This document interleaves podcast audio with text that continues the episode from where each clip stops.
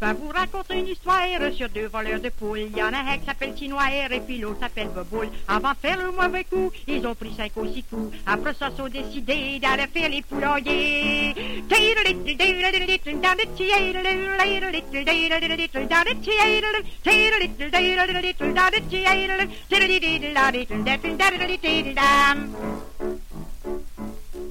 Ils étaient trop fatigués pour marcher tout ça à pied. Il y a tel lac sur le boguet, à Jonquière ils sont allés. Baboule descend le premier pour se rendre au poulailler. L'autre avec un sac sur le dos, vole des choux pis des navots.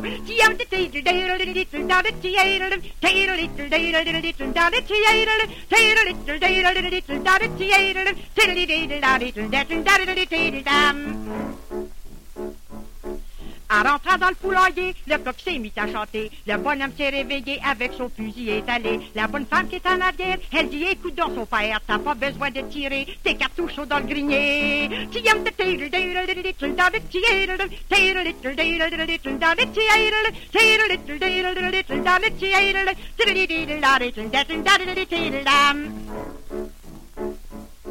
La bonne femme prit le devant, le bonhomme voyait pas clair. Puis comme elle avait pas dents, l'ont pris pour un clair. Et comme ils avaient bien fait, ils ont pris ce qu'il avait sur la main. Avec une poche bien remplie, à la course ils sont partis.